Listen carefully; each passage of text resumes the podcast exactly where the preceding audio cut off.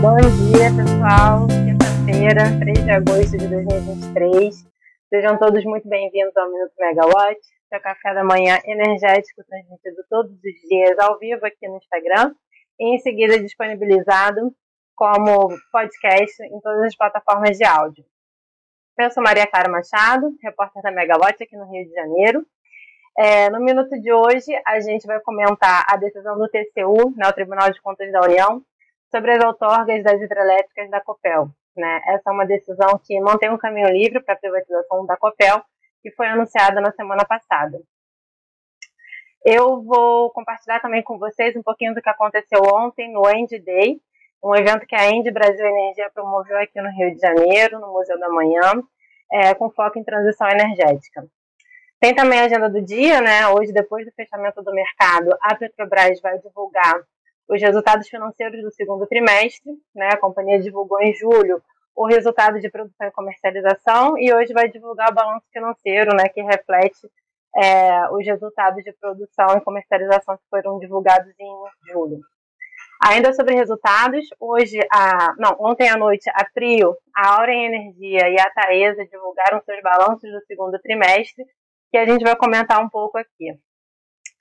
É, bom, minuto a gente começa hoje é, comentando sobre a nova taxa de, básica de juros no Brasil. Né? Ontem o Comitê de Política Monetária, o Copom, reduziu a taxa Selic em meio ponto percentual é, e agora a taxa está a 13,25% ao ano. Né? E o que isso significa? Isso significa um dinheiro mais barato, né? melhores condições de crédito. Ontem, antes da decisão do Copom, a Esfera Energia, comercializadora, né, tinha divulgado um posicionamento sobre os possíveis cenários dessa decisão. E a avaliação do CEO da Esfera, né, o Brajuste, é que a redução da Selic pode incentivar o aumento da atividade econômica no país, né, incentivar investimentos e, com isso, puxar o consumo de energia, aumentar o consumo de energia no Brasil. É, nesse comunicado, eles contextualizam a situação dos reservatórios cheios, né, situação que todo mundo aqui no setor de energia já conhece, de reservatórios cheios, PLD baixo, né, energia barata. É, então, ele diz que existe um colchão de energia, né, existem condições para é, atender esse possível aumento na atividade econômica que pode puxar o consumo de energia.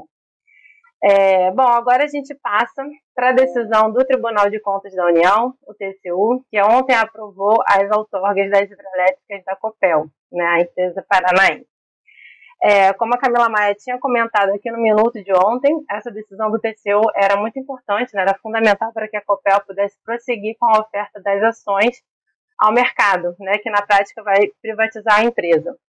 Isso porque se o TCU não aprovasse essas outorgas, né, ou se não concordasse com o valor que foi apresentado pelo governo do Paraná, é, havia a possibilidade de que a oferta das ações fosse cancelada. Né? Mas isso não aconteceu. O TCU aprovou a outorga, né, que na prática significa a renovação antecipada das concessões das hidrelétricas. Né? a primeira concessão já ia vencer no ano que vem. É, pela decisão, as usinas de Segredo, Foz do Areia e Salto Caxias que juntas somam 4,17 gigawatts de capacidade instalada, vão pagar 3,71 bilhões de reais em outorgas à União e vão continuar com a Copel, mesmo que a Copel seja privatizada, né? Em vez de voltarem para a União para uma nova rodada de concessão. É, tinha muita expectativa né, em relação a essa decisão do TCU, por conta da, né, de todo esse contexto da oferta de ações, mas a votação foi super rápida, mas mesmo assim deu tempo de um advogado, a Edson Abdala, né, que representa a oposição ao governo do Paraná e que né, representa ali as correntes que são contrárias à privatização da Copel, é, ele avisou que entrou com agravo regimental sobre essa questão. O ministro Antônio Anastasia, que é o relator do processo, é, respondeu que não recebeu ainda o recurso, né, que ainda não tinha recebido, que quando recebesse iria analisar e levar ao plenário, como manda o regimento da casa, é, lá na, na Megawatt a gente comentou sobre isso, né, tem esses bastidores da votação e tem todos os reflexos dessa decisão do TCU é, e também sobre a privatização da Copel, né, sobre toda essa movimentação do mercado.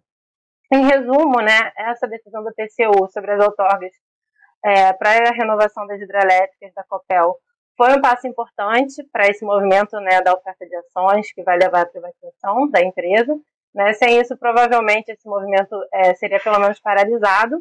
Mas isso não significa que o caminho está livre, né? Como a, a, oposição ao governo já sinalizou, é, é bastante provável que outras judicializações a, ainda apareçam até que a oferta de ações seja realmente é, concretizada. Né? Aqui na Megawatt a gente vai continuar acompanhando esse movimento e mantendo vocês informados aqui nas nossas plataformas. É, ontem aqui no Rio de Janeiro aconteceu o End Day, né, um evento que a End Brasil Energia organiza regularmente. O tema dessa vez foi a transição energética e suas múltiplas faces, né? Foram cinco painéis, foi o dia inteiro de evento, né, com representantes do BNDES, da COP UFRJ, da PUC Rio, da Empresa de Pesquisa Energética, a EPE, a Elber Ganum da Biólica estava lá também, a TAG, muitos representantes da própria END também, né? É, os assuntos foram é, sobre expansão da oferta de energia no Brasil, estratégias de descarbonização para a indústria, novas tecnologias, né, ou seja, renováveis, hidrogênio verde, e todo o investimento né, que é necessário para tirar essas tecnologias do papel. Também teve painel sobre diversidade e inclusão na indústria de energia, que sempre é um desafio né, para esse setor, mas o setor está, parece empenhado né, em superar isso. E um painel sobre mudanças climáticas e transição energética justa. O presidente da Indy Brasil Energia, o Maurício Bar, ele fez a abertura do evento e ele deu um panorama né, do mercado de energia e também sobre o posicionamento da End né, nesse contexto. Ele comentou que a End tem um compromisso de ter carbono zero até 2045 e que para isso a empresa pretende aumentar a oferta de energia renovável globalmente, né, chegando a 50 gigawatts em 2025 e 80 gigawatts em 2030. O Bar também ressaltou a importância das linhas de transmissão né, já que são elas que levam essa energia renovável é, aos é, centros de consumo, né? E lembrando que a End venceu o lote 5 no leilão de transmissão que aconteceu em junho aqui no, no Brasil, né?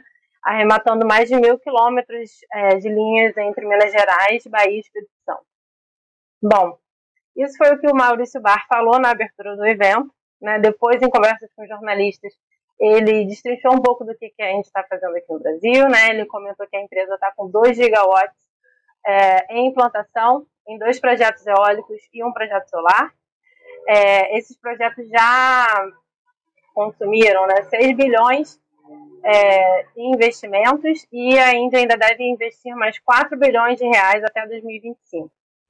É, um desses projetos é a usina eólica Santo Agostinho, no Rio Grande do Norte, que deve concluir sua primeira fase ainda nesse mês de agosto. O Bar falou que alguns aerogeradores já estão em operação e que até o final do mês metade da usina vai estar em operação. Né? A capacidade total dessa usina é de 434 megawatts, então metade disso já vai estar em operação até o final do, desse mês de agosto.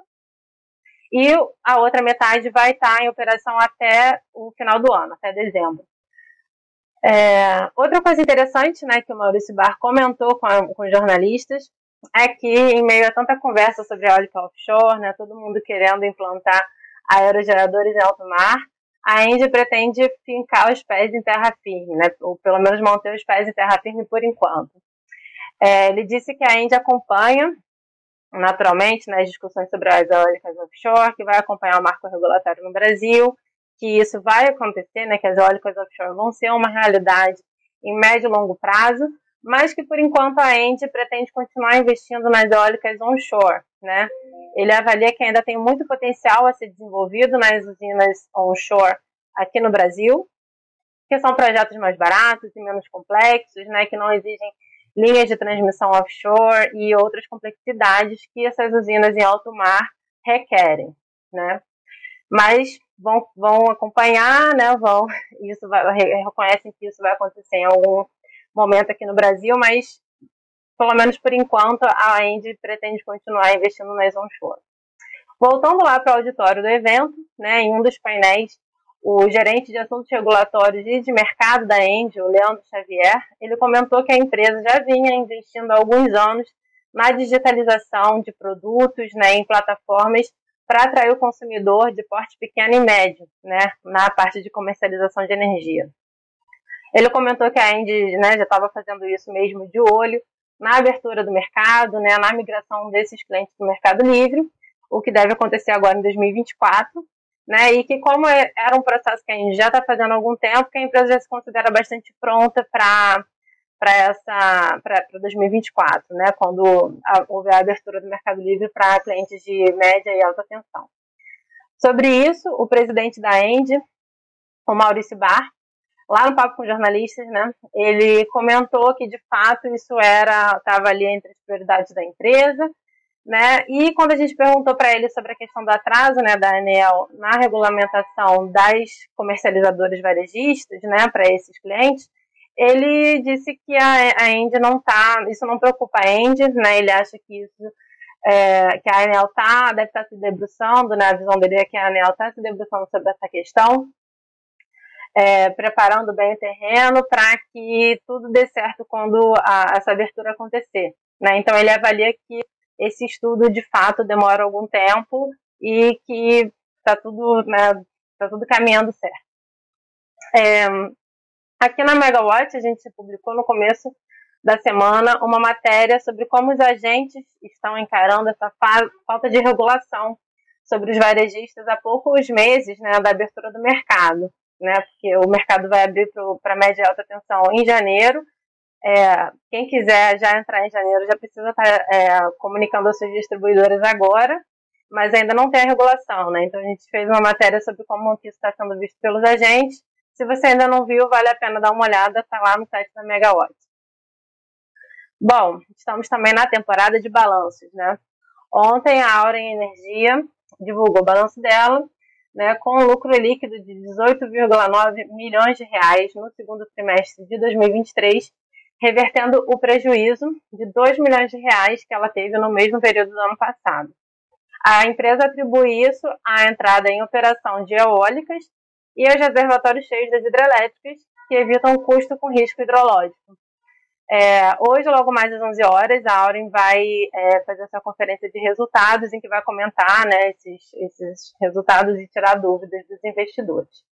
A Taesa, transmissora de energia, também divulgou o balanço ontem, com lucro líquido regulatório, que reflete a geração de caixa da companhia, né, que teve um aumento de 73,9% entre o segundo trimestre de 2022 e esse de 2023, totalizando 246,4 milhões de reais. É, esse resultado se deve principalmente ao início da operação da concessão de Saíra, que está na primeira fase, e à entrada em operação dos empreendimentos de Santana, que entrou em novas fases, Aimorés, Paraguaçu e Ivaí, que está em operação parcial, entre 2022 e 2023. A teleconferência de resultados da Taesa também acontece hoje às 11 horas. Agora, no mercado de óleo e gás, a Prio, né, que é a antiga PetroRio, empresa independente de óleo e gás, é, registrou aumento no lucro líquido de 32%, né, a, a 18,5 milhões de dólares, na comparação com o mesmo período de 2022. Segundo a Prio, essa alta reflete o aumento na produção das vendas da empresa. Né? A Prio realmente, né, quem acompanha o setor sabe que a Prio tem conseguido aumentar o fator de recuperação dos seus ativos, né, que são campos maduros, é, e é, é um desafio né, dessas é, companhias independentes justamente fazer os campos produzirem mais e melhorar o fator de recuperação. E a Prio tem conseguido isso. Né? Então, nesse primeiro trimestre de 2023, a produção de óleo e gás da Prio foi de 91 mil barris diários de óleo equivalente, um aumento de 173,5% em relação ao mesmo período do ano passado, né, bastante expressivo. A conferência da Prio acontece hoje às 3 horas da tarde. E quem também né, divulga seus resultados hoje é a Petrobras. Né? É, depois do fechamento do mercado, a Petrobras vai divulgar o seu balanço financeiro do segundo trimestre de 2023. Né? Em julho, como a gente comentou no início do, do minuto hoje, a Petrobras divulgou seu relatório de produção e vendas, né, em que reportou queda na produção média de petróleo, gás natural e gás natural liquefeito, né, o GNL. É, houve uma queda de 1,5% em relação ao trimestre anterior, é, num total de 2,64 milhões de barris de óleo equivalente por dia. De acordo com a estatal, essa redução aconteceu em função de paradas e manutenções, é, em função também do declínio natural dos campos maduros né, e de desinvestimentos no setor. É, essa redução na produção da Petrobras aconteceu principalmente nos campos de terra e água rasa, né, que teve redução de 14,3% em relação ao primeiro trimestre do ano. É, os campos do pós-sal profundo e ultraprofundo também tiveram queda na produção de 9,7%, né, a menos no período. É, essas perdas foram parcialmente compensadas pela produção do pré-sal, né, que por sua vez é, teve é, produção recorde né, nesse segundo trimestre, com aumento de 0,4% em relação ao trimestre anterior e aumento de 6,2% em relação ao mesmo período de 2022. Apesar desse, dessa produção recorde no pré-sal, é, né, como, como a gente comentou aqui mais cedo, é, isso não foi suficiente para poder reverter essa redução nos, outro, nos outros campos, né? Então, no geral, a Petrobras teve uma redução na sua produção. É, em relação a derivados, a Petrobras ela também comentou né, que teve aumento na venda de gasolina, também teve recorde né, na venda de gasolina nesse período. E tudo isso vai ser é, refletido nesse balanço financeiro que a empresa vai divulgar hoje, depois do fechamento do mercado. Né? Então a gente vai, vamos esperar essas informações, ver como é que tudo isso se reflete nos números né, e nas finanças da empresa. Bom, pessoal, por hoje é isso. É, você pode continuar acompanhando a Megawatt nos nossos outros canais. E amanhã a gente está de volta aqui no Minuto. Tá? Logo mais essa, essa, esse minuto também vai estar disponível em podcast na sua plataforma de áudio. Muito obrigada pela audiência e até a próxima.